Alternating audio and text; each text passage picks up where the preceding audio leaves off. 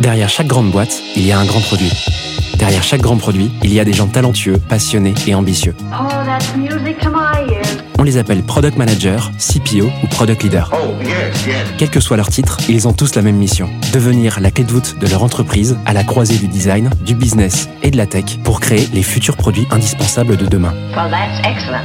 Clé de voûte, c'est le podcast des products pour les products. Chaque semaine, je te fais passer un moment aux côtés des meilleurs leaders du produit français. Avec une mission, te livrer tous leurs secrets, méthodes et apprentissages pour devenir toi aussi la clé de voûte de ton entreprise. You know what? I like that idea. Ce podcast est rendu possible par Stellar, un accompagnement que j'ai lancé pour aider les products qui veulent propulser leur carrière. Oh, what's gonna happen to me? Que tu réfléchisses à ta prochaine aventure ou que tu veuilles décupler ta progression, notre équipe et nos mentors sont à tes côtés et t'accompagnent à travers des programmes sur mesure. No. Viens les découvrir sur wearestellar.io ou via le lien en description de l'épisode. Je m'appelle Timothée Frein et bienvenue dans Clé de voûte. Aujourd'hui, j'ai le plaisir d'accueillir Savinien Luc Béreil sur Clé de voûte. D'abord développeur, Savinien goûte au produit en 2016 chez Catalina Marketing. En 2018, il rejoint une entreprise bootstrappée de 25 personnes nommée Partout. Arrivé comme premier PM, il ne savait pas que moins de 5 ans plus tard, il dirigerait une équipe produit de 30 personnes responsable de 250 000 clients. Dans cet épisode, on revient d'abord sur cette folle épopée.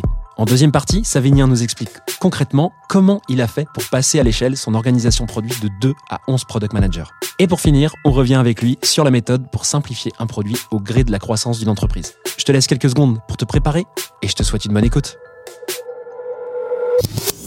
C'est parti pour euh, cette, euh, cette petite aparté euh, sur un sujet, un challenge euh, orga. Euh, toi, Savignan, ce qui est hyper intéressant, c'est que chez Partout, tu as vécu un scale assez énorme pour une boîte euh, qu'on voit pas tout le temps, surtout sur une boîte qui est ultra viable aujourd'hui euh, économiquement, de ce que j'en sais en tout cas. Tu as vraiment vécu la petite équipe à la, grosse aujourd'hui, que ce soit au produit ou sur la totalité de la boîte. Peut-être qu'il y a justement un problème qu'on pourrait aborder là-dessus. De, quoi, de quoi tu penses qu'on peut, on peut parler là, lié à ce scale comme problématique? Bah, je pense qu'on peut potentiellement parler de bah, comment organiser, structurer euh, bah, une équipe produit. Alors, je pourrais parler pour les autres équipes, mais je connais euh, Un pour peu le coup moins. très bien ouais, l'organisation produit et au fur et à mesure les recrutements qu'on a effectués petit à petit. Trop bien. Donc, pour qu'on remette un petit peu euh, de, de contexte, toi, tu arrives au début, vous êtes finalement deux au produit. Ouais.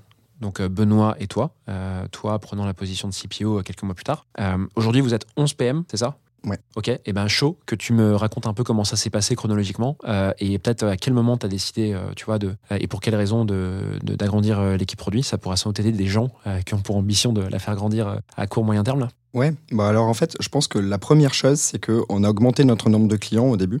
Donc en fait, on avait de, bah, de plus en plus de clients, donc de plus en plus de problèmes à résoudre.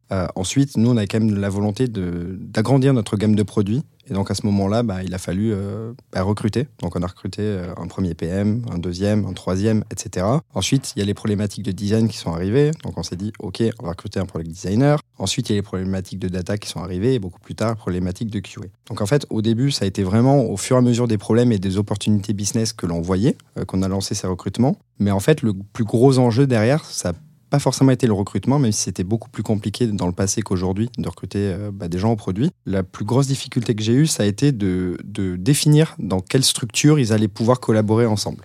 Hmm. Donc au début, euh, bah, en fait, on avait créé un système de feature team on avait euh, un product manager, un, un lead développeur et trois développeurs, dans laquelle en fait on ajoutait de temps en temps du design, un peu de data euh, si besoin, Ouais. et un peu de QA. Feature Team, tu peux juste définir pour les gens qui connaîtraient pas, même si c'est un, un terme qui est répandu, au moins on part tous sur un même pied d'égalité. Ouais, bah en fait j'allais y venir.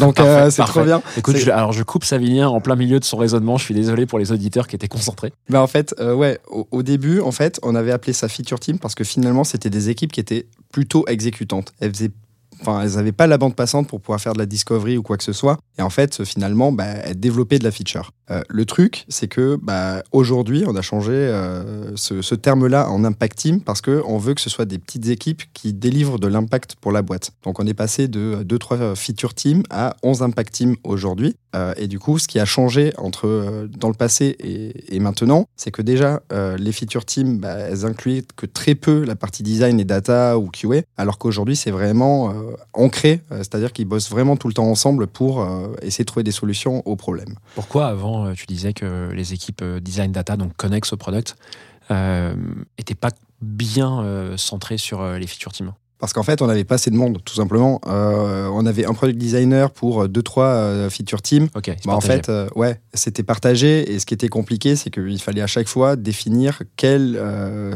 finalement, quelle solution euh, devait arriver euh, plus tôt euh, par rapport aux Mhm. autres. Et ça créait aussi des frustrations euh, parce qu'il y avait des, des PM qui bossaient sur des fonctionnalités et finalement, ils avaient l'impression qu'elles étaient moins prioritaires que d'autres parce qu'on mettait moins d'efforts côté design ou côté data euh, dessus. Donc, euh, c'est aussi un problème qu'on a essayé de régler. Et, euh, et le gros problème qui est arrivé bah, ensuite euh, à la suite de tout ça, c'est qu'en fait, quand on avait eu, quand on a eu pardon, plusieurs euh, impact teams, bah, en fait, il y avait des dépendances entre elles et, euh, et on s'est dit, bah, les scopes, ils sont pas bien définis pour savoir en fait sur quoi bosse chaque impact team. Donc, on a décidé bah, de couper euh, les, scopes et de créer un système de tribus au-dessus. Donc, maintenant, on a quatre tribus qui sont composées de entre deux et quatre impact teams. Et du coup, chaque impact team a un scope réduit du scope de la tribu. Et donc, chaque tribu est drivée par une North Star métrique et chaque impact team qui compose euh, cette, euh, enfin, ces tribus doivent avoir un impact sur cette North Star métrique. Waouh, bon là il y a du jus de cerveau, on va reprendre tout ça à plat, mais hyper Ouais. intéressant. Donc au début, tu commences avec quelques PM, 2-3 PM sur des feature teams, chacun a un périmètre du produit. À partir de quel moment, c'est quoi le signal où tu te dis il faut qu'on bouge ça? Ça se fait euh, quoi pendant le Covid par exemple, à peu près le timing? Ouais, c'est à peu Ça. près ça. ouais. Qu'est-ce qui te fait te dire ok, il faut qu'on passe des feature teams à autre chose?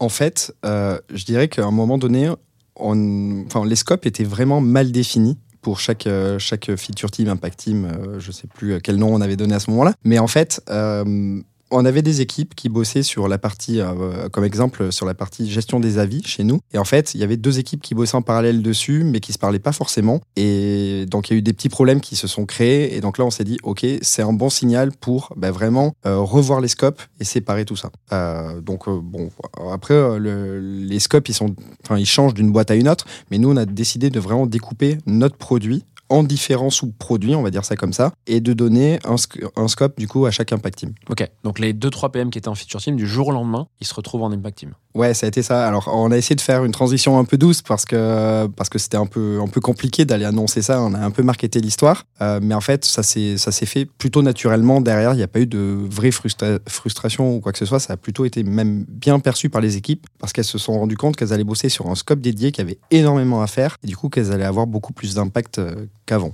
Elles n'ont pas été perturbées du jour au lendemain de se dire Attends, moi je bosse plus en feature, je bosse en impact.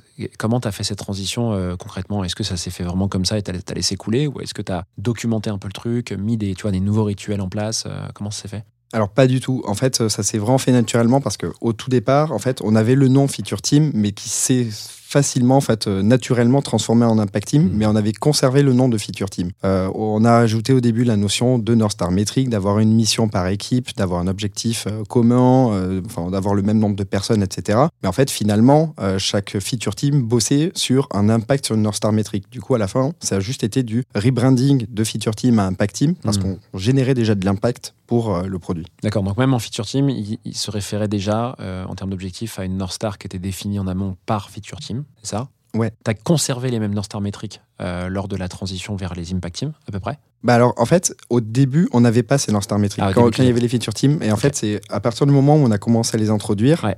Bah en fait, à un moment, je me suis dit, bah ce serait quand même bien de renommer ça. euh, bah, déjà, c'est plus vendeur et puis c'est plus proche de la réalité Ouais. de ce que l'on fait désormais. Du coup, bah en fait, on a juste euh, rebrandé euh, dans la boîte euh, feature team en impact team. D'accord, la transition s'est faite comme ça. Donc du Ouais. coup, c'est, c'est, ces nouvelles- ce nouveau mode d'organisation, c'est que les PM ne se réfèrent plus à leur périmètre produit, mais à une North Star qui est liée, et donc qui peut, in- qui peut agir sur plusieurs parties du produit dont ils n'avaient pas la responsabilité avant, la responsabilité avant, c'est ça? Ouais, exact. Donc là, tu as ces 2-3 PM qui passent en Impact Team. Euh, pour revenir sur ce que tu disais tout à l'heure, qui nous a, moi, qui m'a absorbé le cerveau, là, d'un coup, il y a eu beaucoup de choses. Euh, Qu'est-ce qui se passe une fois que ces 2-3 PM sont en Impact Team? Toi, tu continues de grossir en 2020, justement, euh, chez Partout. Et comment tu fais pour amener les nouveaux recrutements sur, sur cette, équipe? Et, je veux bien aussi que tu me parles un peu des signaux qui t'ont permis de te dire, l'orga, on va encore la modifier, puis la modifier, puis la modifier. Ouais, bah, en fait, vu qu'on a démultiplié le nombre d'impact team, au bout d'un moment, bah, on a dû créer le système de tribu. Et donc là, ça a amené des nouveaux rôles. Recruter un lead product manager pour gérer une tribu. Euh, côté euh, dev, euh, recruter un engineering manager pour être le père du, euh, du lead euh, côté engineering. En fait, ça s'est vraiment fait euh, comme ça au fur et à mesure des problèmes. À un moment, on s'est dit, bah, il y a un manque de communication entre les équipes, on crée des tribus. Il y a, il y a un problème de management pour gérer les impact teams. Du coup, on va mettre du management à ce niveau-là. Euh, et du coup, les autres problèmes qui sont posés derrière, c'est euh, les North Star métriques qu'on a définies. Est-ce que c'est toujours les bonnes ou pas? Donc maintenant, on essaie de les rechallenger un peu chaque trimestre. Tous les trimestres. Euh, ouais, bah alors ça change pas forcément tous les trimestres. Ouais. En tout cas, on a la réflexion de se. On, on se pose pour se demander si les North Star métriques actuelles sont toujours bonnes pour euh, les prochains trimestres à venir ou pas. Euh, c'est plutôt ça les enjeux aujourd'hui. Petit aparté là-dessus, euh, donc euh, pour, pour revenir un peu sur ces sujets qui sont pas simples, euh, vision, stratégie, North Star, roadmap, c'est quoi les rythmes de revue pour, chez Partout pour toi? Stratégie, vous la revoyez tous les combien de temps? La vision, tous les combien de temps, etc. etc. Alors la vision, euh, je dirais que notre objectif c'est de l'avoir, euh, la revoir une fois par an. Ouais. Mais en fait, elle se construit pendant l'année, donc en fait on la, on la revoit plusieurs fois, mais euh, on la communique une fois par an. Ensuite, la strat, c'est un peu pareil, mais ça change un peu tous les trimestres parce que euh, on- en fait on fait un rise pour faire la roadmap dans la boîte tous les trimestres et finalement la stratégie bah, elle découle un peu de tout ça derrière Euh, donc euh, je, ouais je dirais vision une fois par an et la stratégie on la communique une fois par an mais elle bouge chaque trimestre Ok, hyper clair. Et ensuite, roadmap, Ouais, ensuite roadmap Ouais. chaque trimestre. chaque trimestre également. Ouais. Ok. Et donc ça, ça n'a jamais bougé. Vous avez toujours fait comme ça chez Partout? Mm, ouais, on a toujours fait comme ça. Alors au début, c'était pas vraiment timé tous les trimestres, on le faisait un peu euh, au fur et à mesure. Enfin, c'était clairement moins processé. Euh, mais euh, à partir du moment où on a commencé à passer sur un rythme de tous les trimestres, on l'a conservé, on le conserve toujours aujourd'hui. Et c'est vachement bénéfique. Ça nous permet, bah, même après avoir scalé, d'être vachement agile et de pouvoir changer bah, très rapidement une roadmap en fonction des problèmes, des opportunités qui, qui arrivent. Quoi. Ok, super clair. Et donc, une question qui me vient en tête, c'est tout à l'heure, tu disais, dès qu'il y a un problème qui apparaît ou un gros problème, euh, on, on agit sur l'orga, donc on crée des tribus, etc. Mais comment tu fais pour savoir qu'un problème est assez gros pour agir sur l'orga? Parce que faire évoluer une orga tous les trois mois, honnêtement, c'est douloureux pour tout le monde, euh, comme pour toi. Donc, comment tu considères qu'un problème est assez gros pour modifier ton organisation produit? Bah, en fait, moi, je pars du principe qu'à partir du moment où il y aura un minimum de deux impact teams qui vont bosser sur un scope nouveau, Mhm. bah, en fait, on, a- on va avoir besoin de créer une nouvelle tribu. Et en fait, tout s'est construit comme ça. Donc, on a une tribu qui est dédiée, par exemple, sur la visibilité en ligne des établissements. Euh, à l'intérieur, bah, en fait, on, on a trois impact teams qui ont un scope réduit de tout ça. Mais ensuite, à côté, on va avoir une autre tribu qui va bosser sur la partie messaging chez nous, qui a un scope vraiment à part. Et vu qu'on avait créé une première équipe, puis une deuxième, on a décidé de créer cette tribu. Et en fait, à chaque fois, tout s'est construit comme ça. Et comment tu confrontes ça avec le budget aussi de la boîte? Parce que recruter, ça nécessite euh, quand même de payer des salaires à un moment. Ouais. Euh, et puis, il n'y a pas que le salaire, il y a aussi bah, l'onboarding de la personne, etc. À chaque fois que vous vous dites dans l'équipe, ou avec les cofondateurs, j'imagine, qu'il faut continuer d'agrandir le périmètre produit, vous confrontez, vous faites une review avec le budget en face ou... En fait, une fois par an, on fait le budget. Euh, donc, on a un budget pour euh, produit plus engineering euh, chez nous. Et en fait, moi, je me pose avec le CTO et on réfléchit, en fait, quel serait l'orga idéal pour, enfin, pour l'année suivante pour atteindre nos objectifs. Alors, souvent, on va, on crée, on va dire, trois orgas un peu différentes. Une qui est vraiment très réaliste, une, du coup, qui l'est un peu moins, et une qui l'est pas du tout. Euh, où on se dit ça ce serait le, le rêvé Euh, et en fait à chaque fois c'est un peu un mix de tout ça qui se passe. Et donc dès qu'on a une opportunité on se pose la question de savoir est-ce qu'on crée une équipe ou est-ce qu'une équipe actuelle va pouvoir euh, du coup prendre ça dans son scope? Et si c'est pas le cas bah, en fait on va créer une équipe et ça se passe comme ça tout en respectant notre budget. Donc on a un budget qui est capé et ensuite on va recruter en fonction de ce budget là et euh, du coup ça demande aussi de prioriser en termes d'équipe euh, quelles, euh, bah, quelles équipes on va créer euh, en fonction du budget quoi. Ok, hyper clair. Donc, si je reprends un petit peu pour que tout le monde suive bien, euh, feature team au début, passage à impact team avec le même nombre de PM. Ensuite, il se passe qu'on va commencer à recruter d'autres PM et créer des tribus. Là, vous êtes à combien de tribus aujourd'hui? On a quatre tribus. quatre tribus. Donc, chacune des tribus, il y a un lead euh, en haut de la tribu, c'est ça Ouais. Qui gère la tribu. En dessous, plusieurs PM, j'imagine, par tribu. Exactement. Ok, qui forment les impact teams, du coup. Voilà. Euh, et, et- et toi, donc, toi, tu es dans l'organisation. Si on, on essaie de la visualiser un petit peu, toi, tu euh, manages les, les leads PM. Exactement. Ça. Ok. Les lead PM, le lead product design, lead product data et lead product QA. Ok, hyper clair. À quel moment tu décides, justement, au-delà de recruter des PM et de euh, gonfler ton organisation en nombre de PM, à quel moment tu décides de recruter bah, les fonctions connexes, c'est-à-dire designer, data, QA, qui vont aussi faire partie intégrante de euh, ces tribus ou de ces impact teams? Ouais, ça c'est une super bonne question. Euh, on a eu des problématiques de design assez tôt. Donc, euh, bon, on avait un freelance qui bossait euh, pour nous une, journée par semaine au début, euh, côté design. Donc, c'était assez chaud. Dès qu'il venait le vendredi, bah, en fait, il recevait euh, 400, euh, 400 tickets de notre part pour pouvoir faire du, design pour nous. Au bout d'un moment, en fait, on a fait une petite soirée et on s'est dit, bon, ce- tu veux pas quitter ta, ta boîte actuelle ou arrêter de faire du freelance et venir avec nous? Puis, on était un peu sous, il a dit OK. Donc, il nous a rejoints. Euh, ça, du coup, c'était la petite anecdote, mais un peu cool pour la partie design. Et ensuite, l'équipe design s'est construite en fonction des besoins. On manquait de gens pour, euh, pour pouvoir arriver à des solutions côté UX UI. On a recruté des product designers au fur et à mesure. En fait, ensuite, ça a été un peu plus chaud côté data parce que moi, j'avais pas pour vocation de créer une équipe data au départ. On se pose la question est-ce qu'on la crée dans l'équipe produit? Est-ce qu'on la crée à côté? Euh, Mais ensuite, on a eu un gros problème parce que dans notre app, on gère des analytics. Euh, nous, on était Moi, en tout cas, j'étais pas confiant sur les chiffres qu'on sortait à chaque fois. J'avais toujours des doutes. Je me disais qu'on allait peut-être pas chercher les bonnes données aux bons endroits, etc. Et donc, j'ai recruté un premier data analyst euh, qui nous a vachement aidé. Puis un deuxième. Euh, et ça s'est construit comme ça. Et ensuite, côté QA, ça c'est assez marrant parce que bon, la QA, elle est pas tout le temps dans l'équipe produit, mais moi, c'était une volonté euh, bah, d'avoir ce rôle-là dans l'équipe parce que je considère que le rôle de l'équipe produit, bah, c'est de régler des problèmes, trouver des meilleures solutions possibles pour nos clients et ça veut dire avoir les solutions bah, les plus fiables possibles, donc avec le moins de bugs. Et à un moment donné, on a eu un gros refacto à faire dans notre app et euh, en fait, moi, j'étais pas confiant sur les tests qui étaient effectués par les PM à ce moment-là. Et du coup, je me suis dit, je vais essayer de les soulager. Euh, on va recruter QA. Comme ça, euh, bah, en fait, eux vont pouvoir aussi faire un peu plus de discovery, chose qu'ils voulaient faire. Euh, donc en fait, ça les a allégés sur la partie test pour qu'ils puissent faire de la discovery. Et côté QA, bah, en fait, eux, c'était tout bénéfique pour nous parce que maintenant, on a une couverture de test, on réduit notre nombre de bugs, on traque tout ça, chose qu'on pouvait pas faire avant. T'as l'air de le faire hyper naturellement, de détecter des problèmes et de recruter au bon moment. Je pense que c'est un truc, de ce que je vois, qui est pas évident, de se dire est-ce que le problème est assez gros Ou alors est-ce que c'est mes équipes, tu vois, qui sont pas dans un bon mood, qui vivent euh, pour des problématiques internes, des moments qui sont pas faciles, mais c'est pas dû à leur travail en lui-même, en, soi. Donc t'as l'air, toi, d'avoir des facilités en disant euh, j'ai, euh, tu vois, on a un problème, on recrute. Mais est-ce que tu as réussi à, à te mettre sur le papier ça en disant bah, je pense que le problème est assez gros à nouveau pour recruter QA, design data? T'a- T'arrives à le qualifier, ça, à te dire.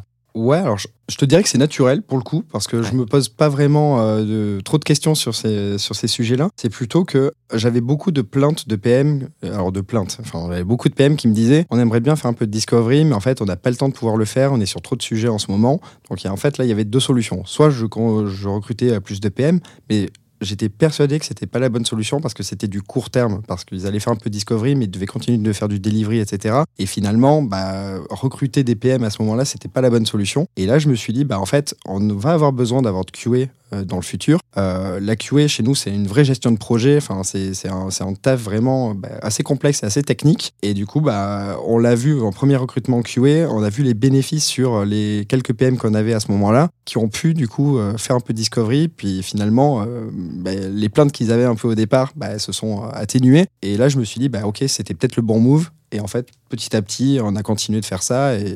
Voilà, il y a eu moins de problèmes. faut vraiment détecter quand même les signaux faibles et être proche de ses équipes. Alors, c'est logique en tant que manager, mais euh, ça l'est pas forcément dans toutes les boîtes. hein. Il y a des managers qui sont aussi très hauts euh, dans, dans les discussions euh, avec euh, l'équipe cofondatrice ou les, les C-level. Mais ce que tu me dis, c'est qu'en gros, il faut quand même détecter les signaux faibles pour voir qu'à un moment, il faut pouvoir soulager ses équipes et les préserver. C'est ça le, le sujet, ouais. Ouais, clairement. Bah, en fait, euh, 'fin, moi, je passe beaucoup de temps maintenant sur les parties euh, vision, strat, etc.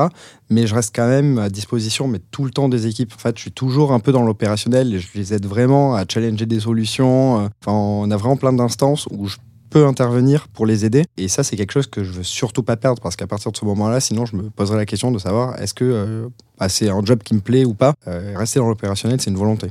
Est-ce que tu as fait des erreurs dans cette phase de scale, de passer de 2 à 11 PM Est-ce que tu penses qu'il y a des trucs que tu as un peu loupé ou que tu aurais pu mieux faire? Je pense que euh, un truc qu'on aurait pu mieux faire, c'était euh, la partie process d'entretien à ce moment-là. En fait, il fallait aller vite. Du coup, bah en fait, on, a sauté plein d'étapes à des moments donnés, les choses qu'on n'aurait pas dû faire. Alors heureusement, ça s'est vachement bien passé, mais ça aurait pu ne pas le faire. Euh, ça, c'est une question que je me suis énormément posée. Il y a, il y a eu plein de moments où j'ai recruté des gens et je me suis dit, le temps avant qu'ils arrivent chez partout, est-ce que j'ai pris la bonne décision ou pas, euh, parce que euh, bah, j'avais pas suivi le process qu'on avait fixé et qui fonctionnait jusqu'à présent. euh, voilà, donc euh, ça, ça m'a fait peur. Heureusement, ça s'est bien fini. Et sinon, autre chose, c'est que bah, en fait, on a un peu délaissé les process pendant un temps. On s'est dit bon bah voilà, ça fonctionnait avant sans process. on était trois, maintenant qu'on est 10, bon bah il n'y a pas forcément besoin de process à ce niveau-là. Puis bon, voilà, passer de 3 à 10, bah, ça change tout. Et donc là, il a fallu documenter. Il y avait plein de knowledge qui était perdu qu'on n'avait pas documenté, donc il a fallu tout réécrire, repartir dans le code, chercher des règles de gestion qu'on avait définies sur un coin de table euh, dans, dans le passé. Donc euh, ouais, c'était plutôt des problématiques comme ça. Trop intéressant. Et est-ce que tu aurais euh, un ou des conseils à donner à des CPO ou peu importe, product managers qui sont en train de vivre en ce moment ou qui pensent qu'ils vont vivre un, un passage à l'échelle dans leur boîte en termes d'équipe, euh, qui vont sans doute écouter cet épisode? Est-ce qu'il y a peut-être un conseil qui te vient en tête que, que tu leur donnerais pour essayer de faire en sorte que ça se passe bien, euh, cette transition pour eux aussi?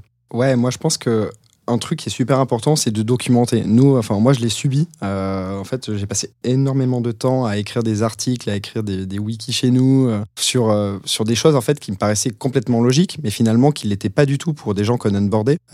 Et donc en fait maintenant c'est des choses qu'on a ajoutées dans les process d'onboarding où il y a des documentations à lire, etc.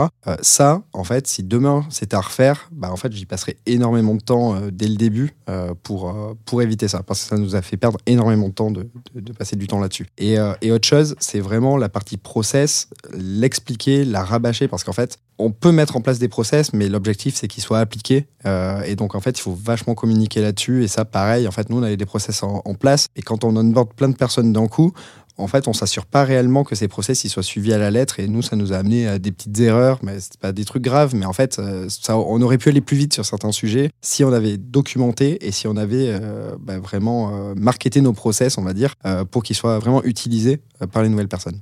Quand tu dis documenter concrètement, c'est aujourd'hui, tu le fais, c'est sur quel support? Alors, je suis pas tout le seul à le faire. Déjà, on est, on est plein. D'ailleurs, on a recruté une personne au début pour, pour, pour gérer le knowledge chez partout, euh, cross équipe, euh, du coup, qui nous pousse vraiment à tout documenter, etc. Et ça, c'est vachement important. Mais en fait, euh, on le fait dans plusieurs supports. On a un wiki interne. donc, en fait, c'est une liste d'articles pour tous les gens chez nous, pour qu'ils puissent apprendre des choses sur les autres équipes. Le process pour poser, je dis n'importe quoi, mais pour poser des vacances, savoir qu'est-ce que c'est que le RICE chez partout pour définir une roadmap, des choses comme ça. Et ensuite, sinon, on a la documentation qui est plus produit technique, on l'a sur Notion. D'ailleurs, on n'est pas beaucoup utilisé Notion chez partout, mis à part l'équipe produit et l'équipe engineering. On a Notion partagé et là, tout ce qui touche à nos équipes, on le documente là-dessus. Trop bien. J'ai peut-être une dernière question pour toi sur cette partie euh, qui m'intéresse pas mal. C'est une fois que tu scales une équipe comme ça, ce qui est dur, c'est de retenir les PM euh, et de les accompagner pour que bah, progressent en fait, hein, ils s'épanouissent. Est-ce que tu as mis des choses en place pour euh, accompagner, coacher, je sais pas quel terme tu vas utiliser, mais ouais, aider tes PM à progresser concrètement? Ouais, alors déjà, j'ai la chance d'avoir pu recruter des leads. Euh, donc en fait, quand on recrute des PM, le lead est le manager et en même temps le coach de la personne. Donc en fait, l'objectif, c'est qu'ils les montent en compétences euh, rapidement et euh, qu'ensuite derrière, ils puissent les accompagner dans leur parcours chez partout. Et la deuxième chose, en fait, pareil, bah, ça j'aurais pu en parler avant aussi, que j'ai un peu délaissé dans le passé, c'était la partie carrière pass, euh, plan de carrière pour bah, les, les gens de l'équipe. Ça, en fait, c'est un gros sujet que j'ai taclé l'an dernier. J'ai énormément bossé dessus avec les équipes RH, etc. Donc maintenant, c'est quelque chose qu'on a au niveau de la boîte. Euh, mais en fait, on a défini un carrière pass euh, pour les PM, les designers, la data et la QA, donc qui est, qui est différent. Euh, et voilà, qu'on essaie d'appliquer. Donc euh, on l'a fait au dernier trimestre. Et là, en fait, on le réapplique réellement à partir de ce trimestre. Trop bien. Bah, merci beaucoup pour toutes ces précisions, Sabina. C'est trop bien. Voilà, j'espère que cet épisode t'a plu. I have everything here. Si c'est le cas, tu peux me soutenir de deux façons. Laisser 5 étoiles sur Apple Podcast ou Spotify et un petit commentaire, ou partager cet épisode à une personne de ton entourage. Oh, yes, yes. Je te remercie vraiment pour tes retours. C'est grâce à toi que j'améliore Clé de voûte pour le rendre utile à ton quotidien. Darling, this trip's an inspiration. N'oublie pas, si tu réfléchis à ta prochaine aventure ou à décupler ta progression, nous avons l'accompagnement qu'il te faut sur wearestellar.io. Well, that's excellent. Je te donne rendez-vous la semaine prochaine pour un tout nouvel épisode riche en contenu actionnable. À très vite I'm so happy.